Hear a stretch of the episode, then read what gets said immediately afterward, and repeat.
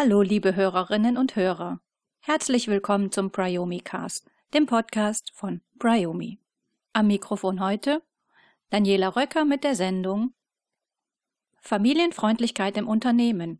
Eine Utopie? Familienfreundlichkeit ist tief in unserer Unternehmensstrategie verankert. Unser Ziel ist eine vernünftige Balance zwischen Beruf und Privatleben. Deshalb haben wir individuelle, flexible Arbeitszeitmodelle geschaffen. Wir bieten unseren Mitarbeitern in allen Lebensphasen geeignete Unterstützung an. Hört sich prima an, oder? Familienfreundliche Unternehmen sind beliebt in Deutschland. Seitdem es gesellschaftlicher Konsens ist, dass Familie und Beruf vereinbar sein müssen, beschäftigen sich Unternehmen mit der sogenannten Familienfreundlichkeit und lassen sich mitunter sogar zertifizieren. Doch was verstehen Unternehmen eigentlich unter Familienfreundlichkeit? Wie hoch ist der Wert der Familie in Unternehmen? Der Unternehmensmonitor Familienfreundlichkeit von 2016 des Bundesfamilienministeriums zeigt, dass rund 77,4 Prozent der befragten Unternehmen der Familienfreundlichkeit einen hohen Stellenwert beimessen und sie daher auch strategisch in ihre Unternehmensentwicklung einbeziehen. In der Studie wurden neben der Unternehmensführung auch Beschäftigte befragt und zwar Beschäftigte mit und ohne Kinder sowie Beschäftigte mit pflegebedürftigen Angehörigen. Erwartungsgemäß wiesen sowohl Beschäftigte mit Kindern als auch Beschäftigte mit pflegebedürftigen Angehörigen der Familienfreundlichkeit einen hohen Stellenwert zu, nämlich 96 bzw. 87 Prozent. Interessant ist, dass auch Beschäftigte ohne aktuellen Bedarf nach betrieblicher Familienfreundlichkeit diesem eine Wichtigkeit von 81,2 Prozent zuwiesen. Auf Unternehmensseite wurde der Werteanspruch dieser Gruppe jedoch nur von 43,1 Prozent erkannt. Es scheint, dass Unternehmen den Wunsch nach Familienplanung deutlich unterschätzen und nur in akuten Fällen Handlungsbedarf sehen. Diese Sichtweise könnte sich als zu kurzsichtig erweisen, da sich darin natürlich auch die Attraktivität eines Unternehmens für potenzielle Bewerber zeigt. Eine Realitätsbeobachtung. Kannst du am Mittwoch zwei Stunden auf Emmy aufpassen? fragte die Mutter meines Patenkindes. Natürlich konnte ich. Weißt du, seufzte sie, eigentlich wollte sich M um sie kümmern, aber der muss kurzfristig an einem Meeting teilnehmen. Kommt in letzter Zeit öfter vor. Leider.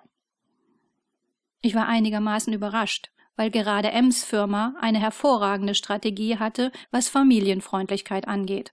Es gab ein sogenanntes Onboarding für werdende Väter. Bereits vor der Geburt wurde die Arbeitszeit des werdenden Vaters großzügig flexibel gehandhabt, damit er bei Vorsorgeuntersuchungen seiner Partnerin dabei sein konnte.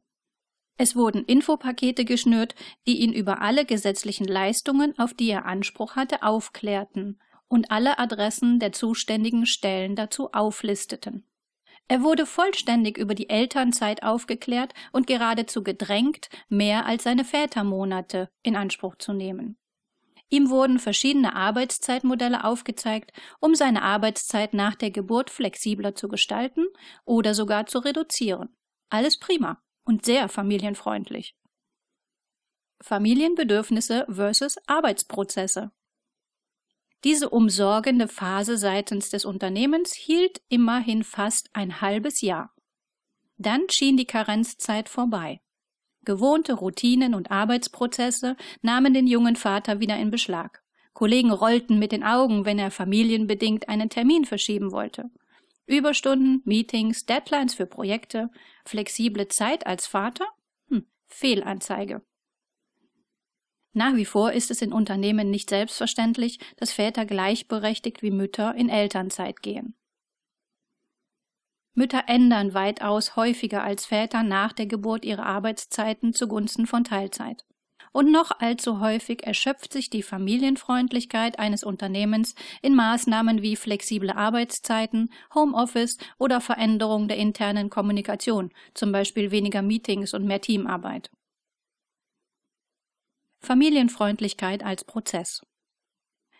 Wenn ein Unternehmen sich als familienfreundlich outet, sollte klar sein, dass dies kein einmalig herzustellender Zustand ist, sondern ein permanenter Prozess von Trial and Error. Jede Familie ist anders und die Bedürfnisse sind hochindividuell. Was der eine für notwendig erachtet, ist für die andere irrelevant und für den nächsten nice to have. Auch ein Kinderbüro oder eine Betriebskita sind kein Allheilmittel und dürfen fallweise hinterfragt werden. Familienfreundlich zu sein bedeutet von Grund auf, alle Arbeitsprozesse zu hinterfragen und intelligent zu ändern. Wer lediglich bestehende Aufgaben umverteilt, lindert nur Symptome, nimmt aber nicht die Ursachen wahr. Insbesondere gerät hier die Haltung und Motivation einer Geschäftsführung in den Fokus. Pflegt die Geschäftsführung ein familienbewusstes Verhalten und lebt dies den Mitarbeitern aktiv vor und ermöglicht ihnen auch explizit ein solches Verhalten, wirkt sich dies langfristig auf die Unternehmenskultur aus. Sichtbar wird eine solche Haltung unter anderem an Grad, Reichweite und Frequenz von Partizipation, an Selbstorganisation und Anpassungsfähigkeit, an Fehlerfreundlichkeit und Unsicherheitstoleranz. Dies sind Indikatoren für ein dynamisches Umfeld, das schnell auf Überraschungen reagieren kann. Wird dieses Verständnis irgendwann gelebter Alltag, dann erst kann man von einem familienfreundlichen Unternehmen reden. Familienphase 2 Pflegebedürftige Angehörige Wer die Familienphase 1 Kinder hinter sich gebracht hat, auf den kommt unter Umständen zu einem späteren Zeitpunkt die nächste Familienphase, dann, wenn Familienangehörige älter werden und gepflegt werden müssen. Laut Statistischem Bundesamt gibt es in Deutschland derzeit 2,5 Millionen Pflegebedürftige. Davon werden rund zwei Drittel zu Hause gepflegt. Von den häuslich Gepflegten werden knapp 1,2 Millionen ausschließlich durch Angehörige gepflegt. Eine Studie der Böckler Stiftung aus 2015 zum Projekt Männer zwischen Erwerbstätigkeit und Pflege attestiert den Unternehmen hier einen hohen Handlungsbedarf.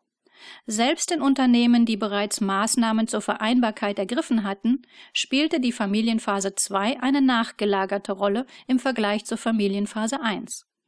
Dies ist umso fahrlässiger, da erwartungsgemäß die Anzahl der pflegebedürftigen Angehörigen künftig weiter ansteigen wird. In diesem Zusammenhang sollten insbesondere Frauen wachsam sein. Aufgrund langer Ausbildungs- und Studienzeiten steigen Frauen aktuell später in die Familienphase 1 ein als in früheren Jahren. Das heißt, Mütter sind älter als in früheren Jahren. Die oftmals mit der Elternzeit einhergehende Teilzeitarbeit führt zu verminderten Einnahmen und damit auch zu einem geringeren Rentenanspruch. Da Frauen aktuell auch mehrheitlich diejenigen sind, die Angehörige pflegen, besteht hier die Gefahr, aus der Teilzeitfalle nicht mehr hinauszukommen und somit auch hier, trotz guter und sehr guter Ausbildung, in finanzielle Schieflagen zu gelangen. Fazit bis es soweit ist, dass Unternehmen wirklich verstanden haben, was mit Familienfreundlichkeit gemeint ist und diese umfassend auch umgesetzt haben, sollten Arbeitnehmer und Arbeitnehmerinnen, die Wert auf eine wirklich gleichberechtigte Familienbewusstheit ihres Unternehmens legen, die nach außen kommunizierte Familienfreundlichkeit genau unter die Lupe nehmen. Wer langfristig in einem Unternehmen bleiben möchte, der könnte diesen Aspekt schon zu einem Zeitpunkt betrachten, an dem noch kein Nachwuchs in Sicht und alle Angehörigen noch gesund sind. Denn weder Kinder noch pflegebedürftige Angehörige lassen sich gerne in Pläne pressen. Soweit für heute. Wenn ihr Fragen habt oder Kommentare, stehe ich euch gerne zur Verfügung. Ihr erreicht mich unter daniela.röcker.priomi.de. Euch allen eine gute Zeit und bis zum nächsten Mal beim Priomi Cast.